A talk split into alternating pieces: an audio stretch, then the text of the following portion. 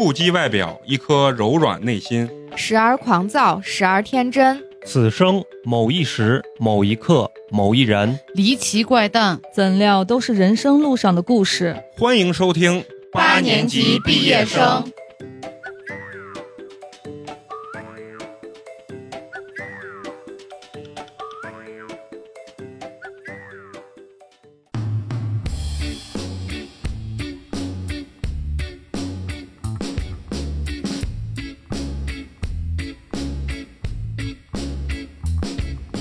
大家好，欢迎收听我们新的一期八年级毕业生，我是三十而立的美工，你们好吗？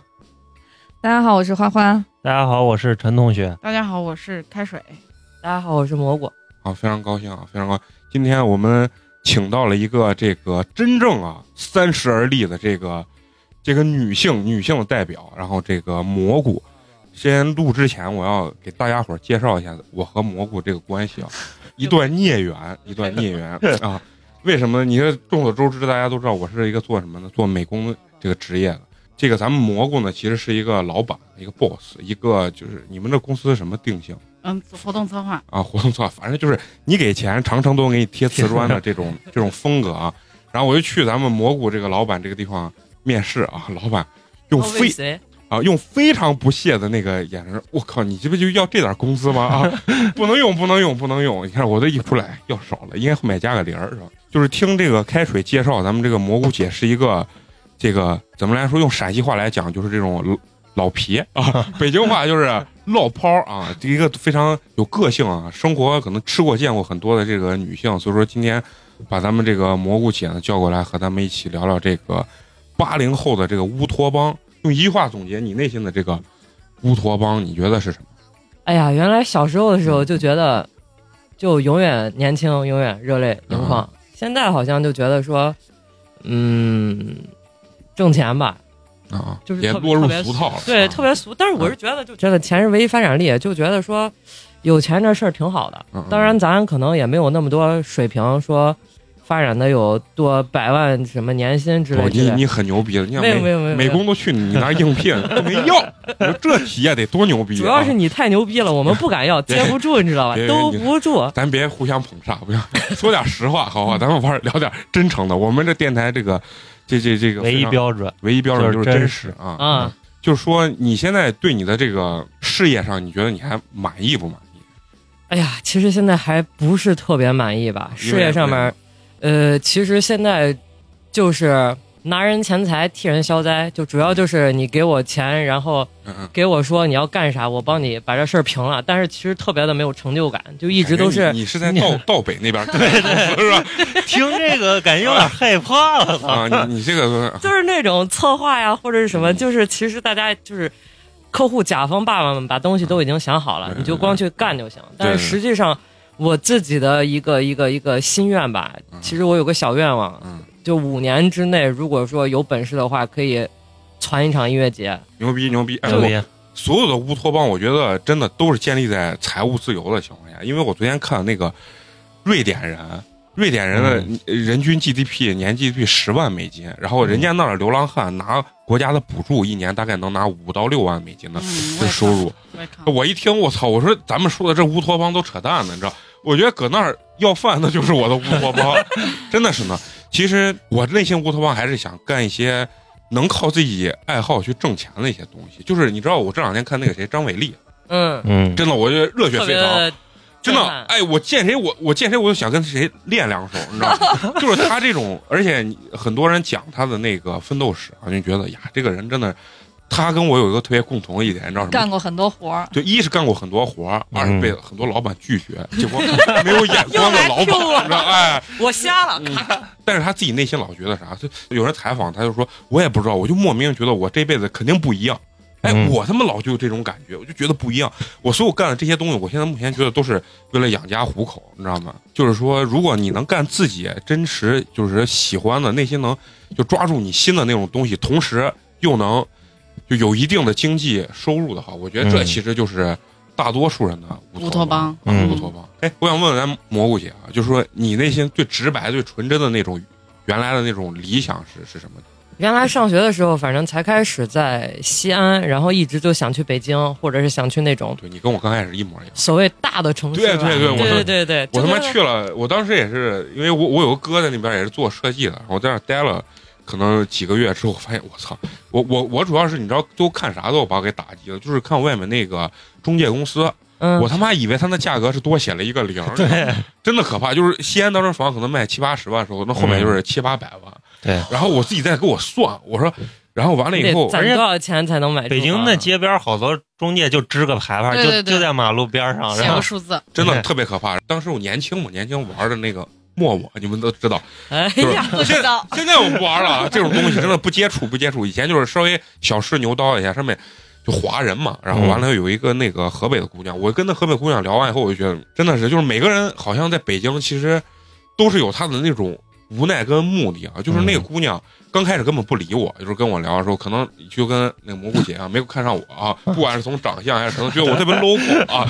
然后她问我你是哪儿的，我说哎我我西安的，然后跟她聊呢，因为我我哥在那边运气比较好，可能有一个非常大的 house，然后完了以后是买的房吗？啊，买四合院啊呃不是四合院就是在那个呃二二环那个地方，二环那个地方有一个那已经很好哎呀。牛逼！我操，那跟他们那个说相声那个李金斗在一个院子里，你知道吗？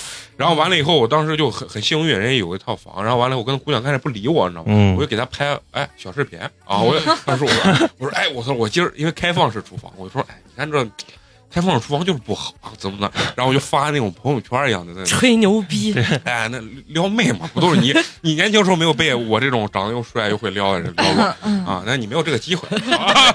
啊那个什么，我一一发那视频，哎，姑娘主动给我联系我，因为那姑娘是河北的，然后就说，哟，哎呀，我我就说他他的婚姻观，说他就想找一个什么在那个北京有房的，然后完了以后，我还给他说，我说呀，我我说我家老家是西安的。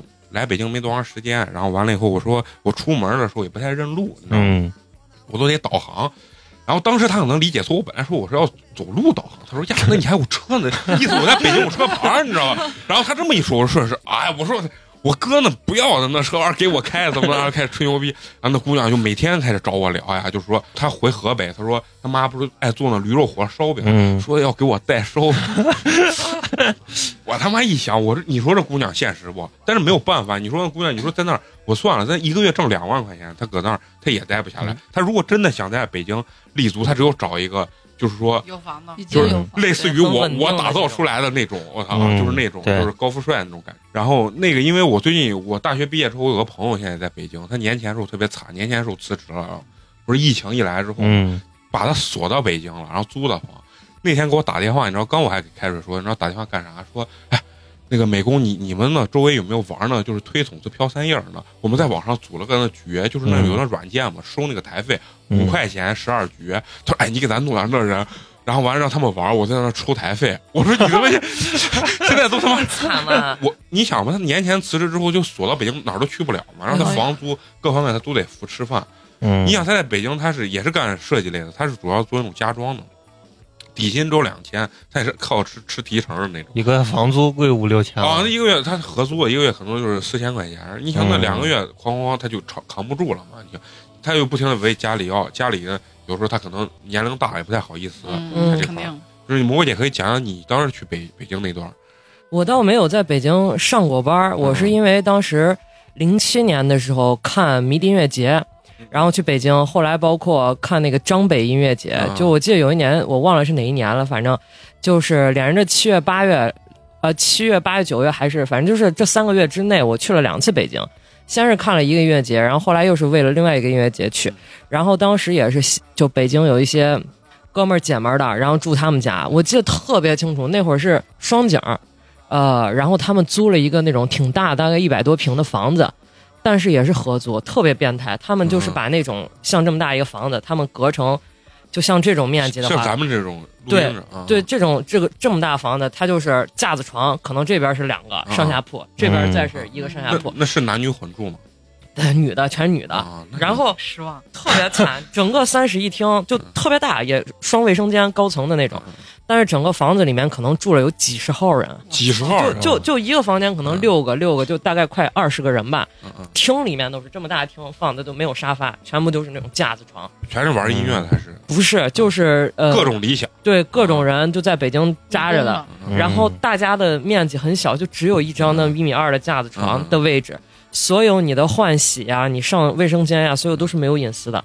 就大家等等于就这二十来个人就共用两个卫生间，早上你要还起来抢。对抢嘛，嗯然后还有建了一个玩乐队的，也是我跟另外一个朋友去建，他在地下室，就真的是潮啊，嗯嗯。太他妈潮了，嗯就是你进去了以后，你感觉他那个被子都是嗯。陕西话，就是那种颤的，嗯啊，就特别潮，然后感觉他是房子里头老有一股那种霉味儿。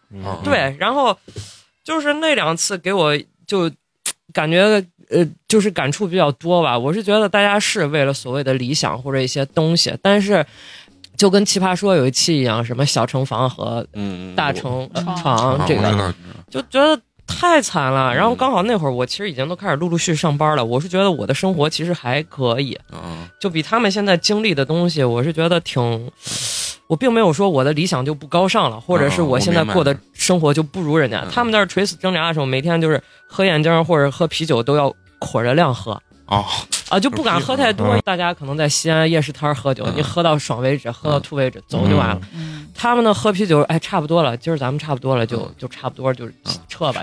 还有那种喝法，就是也去不起酒吧，先干牛牛栏山，哦，对，嗯。有有，哎，好多他妈老外都是这，我跟你先一干完然后嗯再补啤酒嗯，这样上头快。对对对。我操，对，就挺惨的。然后那种房子，我记得他在他们家那后来又又去了一回，是他们搬搬家了，搬的也是那种，就像这种办公室一样，一个大过道，分了好多户，嗯嗯然后一户里边就就大概这么大，就放一间一个床，嗯嗯。然后厕所还是公用的，啊，公用，就是像走廊尽头有个厕所这样的。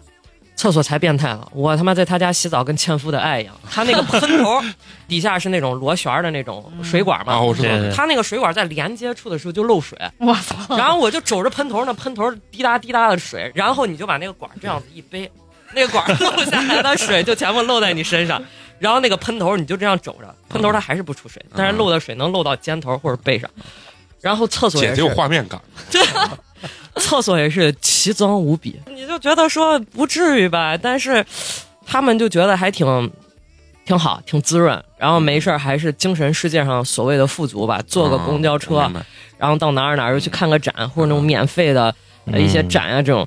但这种东西对于你现实生活的平衡感其实是很难去把控的。虽然你精神上很富足，但是当你看到接触到更多很自由的所谓的人可以去做艺术或者干嘛的时候，你每天还是喝不起酒，吃不起饭我我，交不起房租。我特别理解你这个，就是因为因为我必须说一下，我我我这边我爸这边就是属于那种艺术世家，那确实是是吧？嗯从我爷爷到我叔、我姑、我爸，全部是学呃学美术的。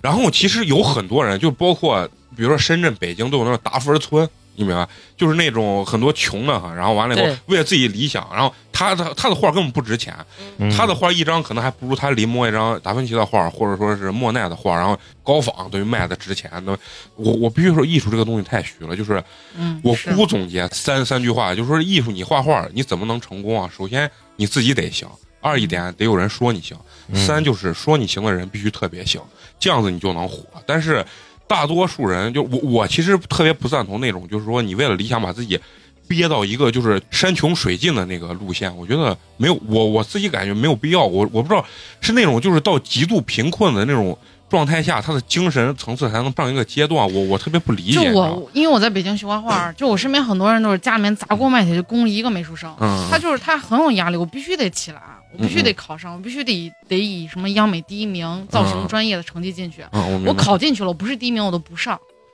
那那不有病吗？对，就是有这种人。我这个学长还上，天天向上。那那是他他是有有精神洁癖啊，他就是不是他就是我，我只有这个这个做法能让我名声大噪。对，因为因为我身边有哥们儿玩那个，也玩自己组乐队。刚开始他就是一周演个几场，有时候在酒吧，有时候没没场子就在南门儿，南门儿的门洞听南门说吗？啊，不是，就是另外一个叫什么万象原声。他现在自己也也做那个什么，就是做培少儿培训啊少儿培训，包括我说相声那帮哥们儿，包括接商演呀，或者说是也是做一些语言类的培训，他们也在为自己的理想去去去奋斗，但是也没有，我觉得也没有，惨到那个份儿就是惨的一定要像某些就是住在那个就是真的是暗无天日的那种状态下。我就是其实我打根儿上不太理解这些飘在那个地方的人为啥要把自己搞得就是这么惨，但是因为我觉得那个年代就只有北京是能养得起艺术的地方。我个人感觉，我接触有一些怎么说的那种艺术家啊，就是他感觉我不能干一些事情，我干一些事情就不纯粹落粹，入俗套。对不纯粹，你知道吗？我如果为这东西了我是觉得过于轴，但是但是你要知道，就有一些大大概率的，就是这些所谓的，我当时听到最多的词儿就是我一定要坚持，就包括玩乐队也是，对你看乐队的夏天里头也是啊，幸好我们坚持下来了，嗯怎么怎么样，呃，痛痒也是从树村儿出来的，他嗯坚持，但是我是觉得就是这个坚持其实。给到很多人也是有乌托邦的东西，就觉得你坚持了，肯定就会有出头之日，怎么怎么着。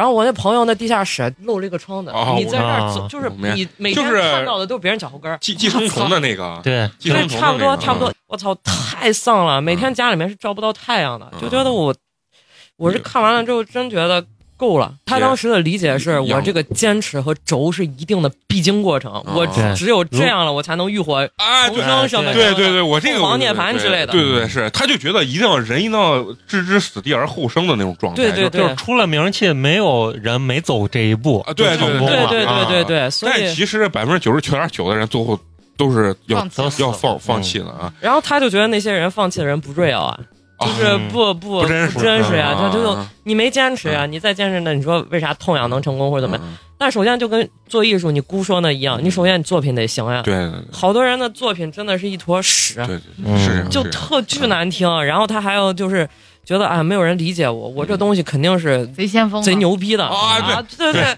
特别小众。我玩的就是就等待春暖花开，等待这个这个音乐还是包容度不够。艺。术就容易给自己这样合理化对啊，别的行业你没办法这样，因为啊。艺术这个东西太主观了，就是给很多人这种所谓的乌托邦啊，就是也有误导的情况，就是让人钻钻进这个牛角尖儿，嗯，就感觉我这辈子不这么走，我就像你说的，不能涅槃重生啊，对对对，就是这种状态。反正艺术太多元化了。啊，然后但也正是艺术的多元化，给到很多人信心。他觉得我这东西可能总有一天他会对对，总有共鸣的。对对对对，那你说前段时间就前两天，抖音一个小伙特别无聊，他就晚上睡觉，他架了一个直播。啊，直播自己睡然后他一晚上打赏，几十万音了，啊对说是啊，就就好像说是一晚上赚了八万，先说，然后后来很多人就那种嗯。架个摄像头给自己猫，自己猫在直播，对啊就我是觉得这东西百花齐放，就是百花齐放，就是说。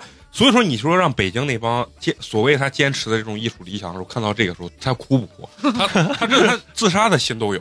但是他自己会更就一方面吧，就纠结嘛。艺术家的常态就是纠结，他可能会觉得说，哎，他这样都行，那我这样也也行也行，嗯也不代表说我这东西就没人没人没人看或者没人接受。你就是玩艺术的人，真的特别拧巴，真的对对对，是特别拧巴就是特别牛就巴。真的是你，包括我看那个你说那乐队夏天，嗯那个张亚东嗯，不是听完那个是新裤子的那个生命阴影而火热，我昨天晚上上还看了，然后又哭。哎我也看那个，我看着也是特别哭，我说，然后他就说他哎我我知道你想表达你你想表达就像高更一样那种感觉，嗯就是说你们根本不知道我要什么，怎么怎么样说这些东西，我当下听的时候特别感动，因为我也学艺术啊，比较了解高更。然后其实最后我冷静下来思考的时候，高更说不是最后他媳妇儿带人去找高更的那个地方，说肯定藏了女人啊或者什么的。啊，对对对，然后说你们不用找，根本不了解我什么的嗯。当然，当下听是特别感动，就觉得哎艺术家为了自己的坚持，高更就没有学过画，半路出家的人。嗯，但是呢，其实高更最后是得性病死的，啊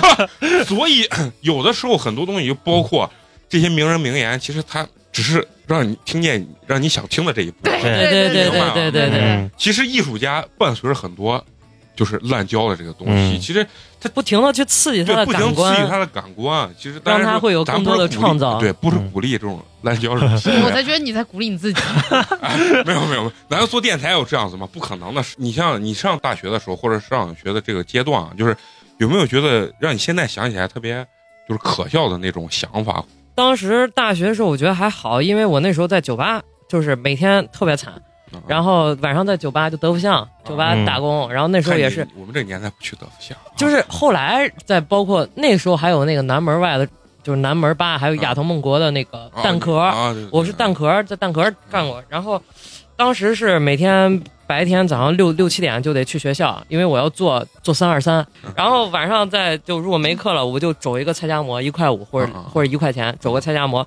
上了公交车，我再直接又回来，然后进酒吧打工。我是零七零零，哎，我是零六年上的大学嘛，然后我零七年又去看了迷笛，再加上后来陆陆续续我在打工，再看到北京所谓的这帮坚持的人的这种生活，然后我觉醒了。啊，对，我操，你这人醒得早，我是醒得早，醒我是真觉醒了，觉得操挣钱才是第一要要素啊！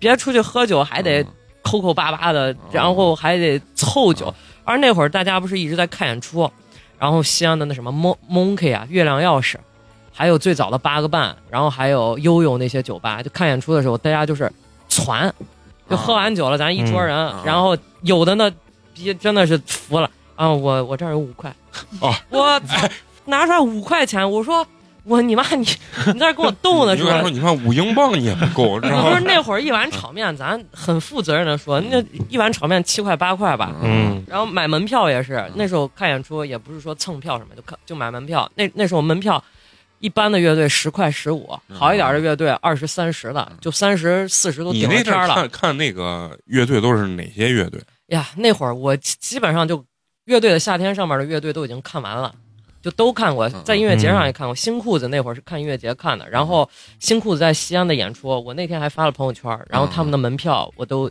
存着。嗯然后李志那时候在日落之前，在大唐通义坊的时候，嗯嗯入口处有一个叫小酒吧，日落之前，然后还有张悬儿啊，也在酒吧看过。嗯然后还有什么那会儿老的朋克乐队，什么 Believers，就信徒什么这些，就乱七八糟都有。都未听过啊，就是可能年代不一样，我就是因为你们最后老新裤子、海龟这些都啊，那这些都是火了的这些已经就是玩玩，就是在乐队里面都算顶流了，已经。现在对对对，啊，嗯你们老五块十块的凑，把这乐队也硬凑死了，知道吧？我乐队本来想从你们身上薅点羊毛，最后他妈干一场 live house 也挣不了多少钱。啊，挣不了。对他们主要是票务分成。嗯啊。你像你们当时一个十块二十的，那能能那那会儿物价也也不是很高呀，但是确实是可能包包他们的，而且那会儿去北京的时候，大家都坐硬座，就硬座一百五，嗯得到一晚上吧，一晚上啊，一晚上。然后其实对于他们来讲，他们各个站的巡演也都是硬座来硬座去，然后在硬座上喝啤酒这样，嗯可能包他们路费和住住宿紧紧张张吧。嗯。啊，有一些是票务分成，有一些是直接我包你的食宿，对嗯，包你食宿，然后路费这些，然后你过来演演出的时候再票务分成，所以对他们来说可能更像一个旅行吧。对，嗯我觉得还挺好的。对，还有当时很多那种热血青年跟着人家去给人家拍所谓的纪录片啊，就摄影师，然后特别好，就。是现在那啥，免费给你二拍。二次元里面的跟着啊原图啊，对对对。生图那叫啊。生图啊，生图图，嗯呃，因为我才开始上学的时候，我同学们都看我爱摇滚乐啊，还有通俗歌曲、歌曲啊这些东西，你才开始看，你觉得挺好，然后特别向往这个所谓的乌托邦，你就只身挤入到这个世界。后来我跟好多乐手玩，我发现很多人没有我想象那么牛逼，啊，嗯他的那种学识啊，包括看的东西啊，包括了解，就是可能小镇青年可多还都是那种村儿村儿，村儿的那种。人特别多。对，然后就嗯苦摇，然后就觉得，哎呀，我就靠这东西要出头，怎么怎么样。。其实有时候你一深接触，原来这帮 还挺傻逼的，俗逼的价值观对对对对啊对挺对真 low 逼。然后更多数就是抄起乐乐乐器的这帮男孩子是为了刺妞，对啊对对对，啊搞姑娘，我我我是为特别现场的，就离特别近听那个谢天笑，我我谢天笑我也看过，我觉得我老觉得他肯定老可能服药，因为他那个状态啊，真的是就是对对对。特别迷幻的那种感觉。谢天笑有一一年我在音乐节上，他贼嘚儿贼嘚儿，他可能为了怕粉丝看了，我是觉得挺装逼的。零七年的时候，他带了一个，他才开始演出，演出完了之后他就在我旁边了，然后我们就在看演出，戴了个这么大的一个草帽，嗯嗯。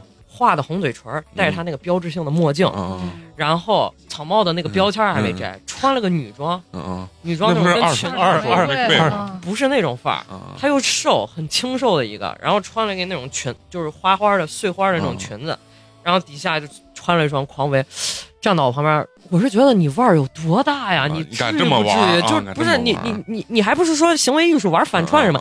就是那种单纯的可能怕别人认出来他的那种哦啊，啊站在人堆儿里跟大家乐迷共享一下这种，我是觉得嗯，不伦不类的不。是你没你没到那份儿，你知道？不是我跟你说，很多就像为啥你会发现，这就是聊的那八零后可能之前或者是年纪小一点的时候，有他对这些人呢有有这种幻想，或者说是这些人，的生活是是他的乌托邦感觉，这帮人真的是就想融入啊又对对对对你知道吗？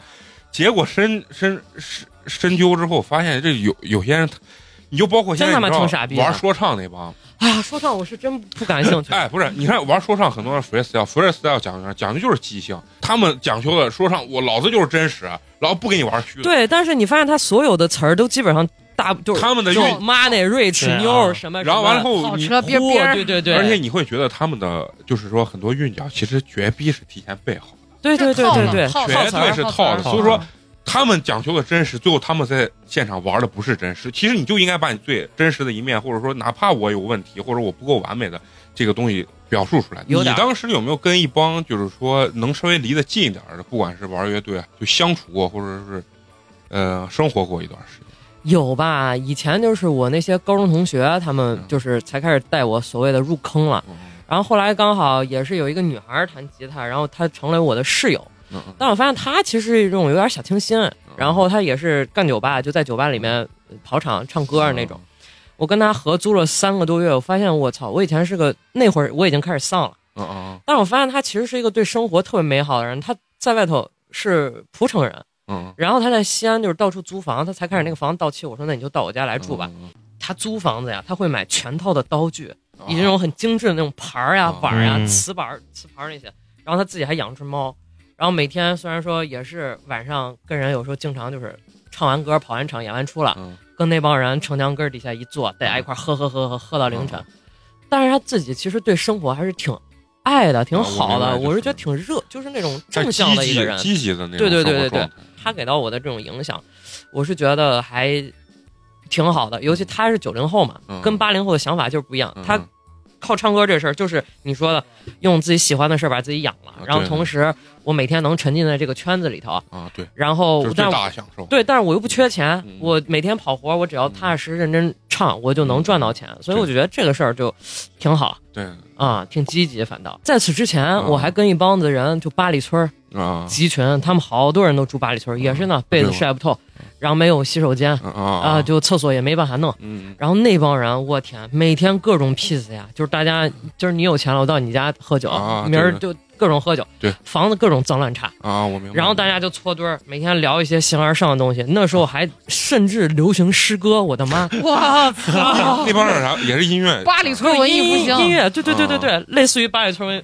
我操，诗歌，我当时整个就嗯嗯就这种感觉。嗯。然后诗歌这东西，我是觉得我这人可能太糙了，我欣赏不来这玩意儿，没有押韵，没有美感，什么孩子呀这些玩意儿，就嗯。他们在就那种。他们可能是想想想那个啥，写出窦唯那个就那个叫什么动物那个高级动物，啊高级动物那首歌，对但但但但你就觉得我操，真理解不了，真太穷了。八里村一个月，我操，房租一百八，二百块钱，都他妈租不起你妈都得借钱。问你借钱是五块十块的借，朋友们 确实把自己活着确实也他妈太拧巴。都二十多大小伙了。你们有你有没有一段时间觉得这帮人真他妈痞子？我操，真他妈的真实，也有。我就因为自己有自己的房子，然后也是所谓的家在西安本地的这种娃，啊不是说流离失所，今儿这儿租一下那儿租一下。所以我跟他们在一块儿的时候，我有时候经常会。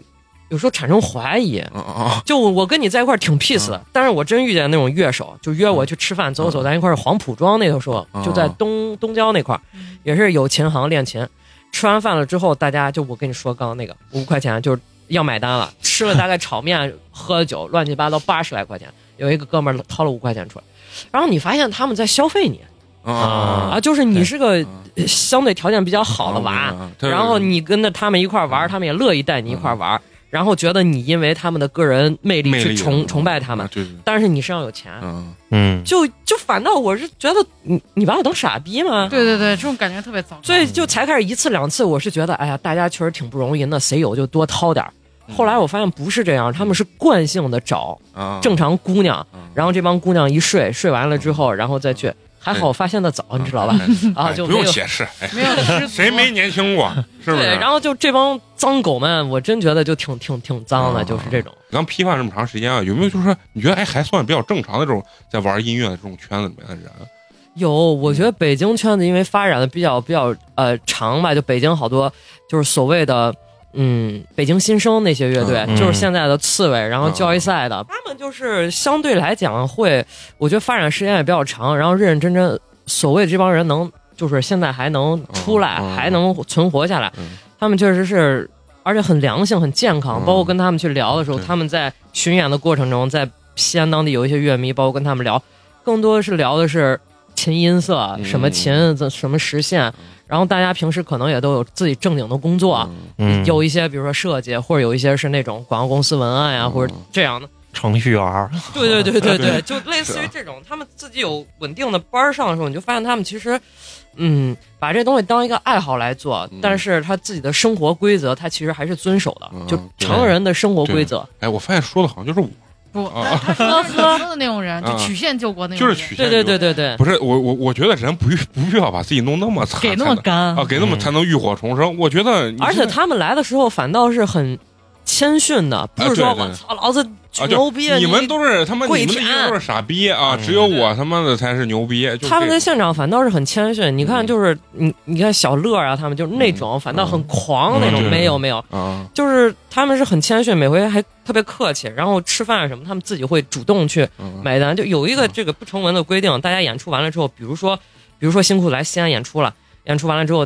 乐迷或者主办方大家要一块儿去嗯。喝一喝一花嗯。这样子，然后有一些就是主办方就掏钱，或者有一些就嗯大家喝完酒了 A。嗯但是有一些乐队就觉得他很好的，就说我来了之后，我我我买单，怎么怎么样，自己去把单一买，不管今天这桌上坐多少人，或者是我把我该出的钱我出到，就这种他们会比较稳定的这些人，他会主动有这个行为。有一些那种挺傻逼的，就是干呲，然后做完小手一揣，然后觉得还自己是个腕儿就走了，或者是再把身边妞儿一搂，然后再就就回酒店了。我听过《左小诅咒》音乐会，真的，因为我我真的我第一首我听他第一首歌的时候叫什么小丽，你知道吗？什么我多爱你，然后我操，我说嗯这哥们儿也挺牛逼，没有一句在调上，对对对这一般人唱也唱不出来这味儿，对你知道。然后就在那个曲江那个音乐厅，然后我听他，我第一首歌，我说，哎，我操，他妈还挺挺有感觉。然后听了第三，不能超过第三首。对对对我我要吐了，我要吐了，我真是这感觉我觉得《左小诅咒》发挥水平最高，也就是《爱情的枪》了。啊，对对啊，那确实牛。我觉得他已经那个时候是他最稳定，相对我还能接受。他其他的那些歌，我嗯就是有一些人啊，他装逼，就是这歌我明明听不进去。对对对，然后我跟你说，对对对啊牛逼怎么怎么样哎呀，太牛逼！啊我觉得我心灵！我是真的也是跟你的感觉一样，就所以就审美这个东西，有时候变成神丑，很大的一部分原因是有一些捧臭脚的。啊，那就是嗯就是想想就是独特嘛，觉得对对对为了小众而小众的东西。但是这东西你真的，你给给他一张专辑放这儿让你听一下嗯午，你真的嗡哇脑子要炸了，你知道吧？就炸毛了就已经。跟你生活的就是你刚说那帮傻叉一百八 都他妈付不起的那帮傻叉，在最后有没有就是变得越来越好？还有有那种有有有，才开始大多数西安圈的、嗯很多是有一些实力的小道板会开开店啊。啊，就二楼的那帮子，对，嗯。有一些音像的，包括有一些就是服装类的嗯，然后现在有一些做的比较好，现在就是自己独立的有一个小门面啊、小店铺。呃，有一些也结婚生子了，成家了，包括有一些直接进军艺术圈，比如说什么男人装杂志啊，或者有一些这种时尚杂志类编辑，或者是呃进传媒的还是比较多嗯，然后大家就正常的娶妻生子，然后结婚这样子，嗯然后还有一些就真的是靠乐队赚到钱，比如像痛痒啊这些人，就是做起来了，他们有的去北京，我觉得就慢慢也算是回归到正轨了吧。对那有没有呢？就是一路就是那种彻底消失那些人就消失啊了。消失了之前有一个就是卖的啊啊，那货就八里村房，你知道吧？然后就把 对，真的就是那货就到处，还有一些好多人就开开店嘛，开古着店这吧。嗯这个人就是消失了就，嗯嗯，嗯然后那他也对，估计就进去了，他必须得消失。对，不是还有一些就是你看那帮就有的就回老家了。好多就是周边的，或者是那种嗯兰州的呀、西宁、甘肃，他就回老家了，嗯可能就也过上那种娶妻生子这种啊正淡的。生活，对对可能就是，那你最后还有没有就一直像你们这个圈儿里，最后一直还一直联系比较密切的这种？人家密密切有啊，就是我刚跟你说我那个室友，嗯，然后现在也现在是转到大学去当音乐类的老师了。他是去、嗯才开始一直也是算是曲线救国，他想停在音乐圈子，又去考研究生，也是学的声乐表演专业。啊然后后来呃回来西安了之后，在大学里面当那种任教老师，这个就一直在在在对，这我觉得人家这个叫真正的坚持，对你知道为坚持而努力。有些那种坚持瞎鸡巴坚持啊，我觉得好像就是就是这些人就是从乌托邦真正脱离出来了之后，才反而过得好了。逃离出来之后也不算逃离吧，反正就是必经过程，但是你还是会很想念当时那个时候嗯大家就天下大同的那种感觉。那我谁都会想念，但是最后现实必然对对对对对你再让他回去，他也不愿意。不愿意对对对对对对对，就是太穷了。就跟所有的有钱人，你知道，你以为我们有钱人快乐吗？那我说咱俩换一下，他一定会告诉你，那我还是不快乐一下，我还是 对对对你说，是吧？就是人就是他老站了高度，你就像咱说难听点，马云老说，哎，钱这个东西是最好挣的。这不跟我扯呢吗？哎 我现在就需要钱，你老跟我说这话，你是不是打击我呢？对不对？现在你你觉得你是不是现在已经趋于理性了，嗯，很理性了，是，比较理性了已经。那属于这种啥问题少女回归正常生活？其实也不是，现在你会发现，你比很多人想的还是反思的。就现在的好处就是年龄大了，能把自己摁住了。嗯嗯，以前可能跟他这么大，到处跟别人去去啊去说呀、啊倾诉呀，啊我的想法这这些那些的。但那些你现在发现你自己很多东西你就能自自我消化掉了，然后也不像以前那么敏感神经质。但其实现在还是敏感神经质的这种样子，只是给到外界不会觉得你成长了，你长大了，你不再神经病了。以前的时候最最最简单的就是我有两个伙计，就简称娃他妈，因为都已经结婚生子了。然后娃他妈们当时就特别老跟我讲说你。你还结啥婚啊？说你跟别人又结不了婚，就你现在这性格，你神经病吗？就是，啊，那你跟说跟说那个开水是一对，就动不动就说你狗太神了，一弄就操了，一弄狗又把人家拉黑了，一弄又是跟人家就是要死要活，你干啥了嘛？我面试的时候你没打我，都 算不错了。就是才开始的时候嗯那种感情的释放会特别激烈，啊然后呢，现在就就就也就还好了。然后他们会觉得，哎呀，你比以前成熟多了，怎么怎么样？其实不是，是因为那些东西我自己摁住了，我没有告诉你们。表现出来。很多人就觉得说你三十三了，你还不赶紧抓紧时间结婚生子，嗯选择一条比较正确的路。嗯就我自己也很纠结，你说我生不生娃这件事儿，嗯我还要不要小孩这件事儿，我都没想明白呢。你公司这么挣钱，你都动一下冻卵，啊，冻卵。国内不让，得到国外去。泰国哦，就国内是不让的。不让的，对。对，以前才开始的时候，今年彻底是不让了。之前有一些那种私立医院高级的，啊，我专门还研究过，因为徐静蕾、徐静哦蕾对对对，冻过卵了之后，我专门去看了。我也研究过。然后其实取卵的过程很疼很疼的，，啊。就是就是，这个是唯一一个后悔药！你说哪个人不拧巴？就是你说，对看到你们每个人都既想要那种潇洒无比的生活，就害怕有哪一天后悔。你知道那天啊，我自己在在家冥想啊，就是因为疫情不是时间特别长嘛，我就在家自己打坐，我就突然想到人后悔这件事情啊。嗯，我觉得人这一辈子肯定会都会后悔，嗯对即使你现在就比如说你现在结了婚，你现在后悔。你不结婚，你以后后悔。然后你比如说我结了婚，关系不错，我后悔；关系不好，我肯定也有一段时间对对对，也是后悔就是人一定是在某一个点上拧巴。拧巴后悔，一定是有这种。就我只是觉得可能就是早晚的问题，或者说是这个强弱的这个问题。嗯反正我觉得人很难说一辈子完全不后悔。咱不是说某一件事后悔啊，是在一段生活过程中过程中后悔。你觉得你对你的爱情观有没有一个特别明确的定义？我觉得我跟大多数普通一点的还是不一样，大家可能就是到一定年龄，觉得就结个婚、嗯生个子，稳定的这种生活就好。我是一直希望就是我还是找一个那种挺对把的这个人，灵魂伴侣。对这个人也不能说那么高尚，但是这个人我一定是肯定不会太讨厌他，但是我跟他哪怕就一直待着一种稳定的关系就就 OK，我哪怕就是跟他就是徐静蕾跟那个音浪太强那哥们儿，对啊挺好的，他也不结婚，对对对对，就非常羡慕黄立行。就我是觉得这种就挺好，哪怕你不结婚，就或者是嗯我一定是人人为限的，嗯就是找到这人之后，哪怕就是就就不结婚都可以，或者一直待着。然后如果 OK 的话，把婚一结，或者把到嗯到水到渠成了嗯，把娃一要也行。如果说这个人一直都找不到，那我就不要娃了，无所谓。真的特别灵魂伴侣这个东西，它不一定存在。你觉得它存在？是我分析过这个，啊包括我跟我朋友们也就探讨过这个问题。首先，我得找一个对把的、聊得来的。你说我这年龄了，然后我又喜欢稍微大点的，就不喜欢那种嗯小小屁孩儿，就小鲜肉、啊小奶狗年。龄大一些，对，或者是呃思维成成熟一些的。小鲜肉、小奶狗，咱搂不住，反正各种条件筛选完之后，那个人的几率真的会非常小。嗯嗯，你十八岁和现在的所谓的这个灵魂伴侣其实是不一样。你你有没有觉得十八岁真的就是我操，就是看人十八岁那会儿特别喜欢，才开始我就是有两种是吧？才开始接触朋克的时候，我操，我就巨喜欢，包括后来英伦，嗯才开始见那种鸡腿裤男生，我就受不了。啊，就男生一定要清瘦，你知道吧啊？然后穿那种 Cheap Monday 紧腿牛仔裤我，操，你说的李哥那精神小伙不不不不不，然后就是那种感觉，特别特别清瘦，然后有文艺范儿，就呃长发那种。然后后来就见那种英伦范儿小伙，我就去受不了，啊。就特别喜欢那种英英伦绅士的那种啊，但还不是小乐那种，啊，就是那种小乐有老一点的，小乐小乐是皮哥有有点装逼，你知道吗？对对对，我是比较喜，就是你说那种英伦范儿，我觉得是啥？就是就张亚东年轻时候那种，那太帅了，那太对对对，牛逼了啊，就是那种感觉。现在就如果真找不到，那就一直，嗯，自己还是想办法自洽。啊，那你能就是顶得住，就是来自七大姑八大姨的这种压力？哎，我没有这个压力。啊？没有这个压啊力，我七大姑八大姨过年的时候大家一块儿聚个餐，嗯好，然后但是一般情况下我过年我就一个人去旅旅游了，啊然后就不见了，逃避了。对 就跑了，然后他们其实给我打电话或者主主动的去给我嗯。这种施压。啊。会逼逼，但逼逼也就那么几嗯几几下我更多的是我会卖惨，啊。我说你看我一个女的，我单打独斗，我怎么上班多辛苦，啊 我还要怎么怎么样，然后他们就会更体谅一下，说哎，俺娃确实不容易，怎么怎么就这种感觉，就不要再问 了，问那个娃都哭了，就就挖这东西对吧？也忙也没有时间走，咋咋咋，就是这种。年龄大点老一辈儿啊，他们的爱情观，我觉得他们总给我一种感觉是什么？他们的认知里面觉得差不多就行了。不是，他们认为两个人再坏也比一个人好。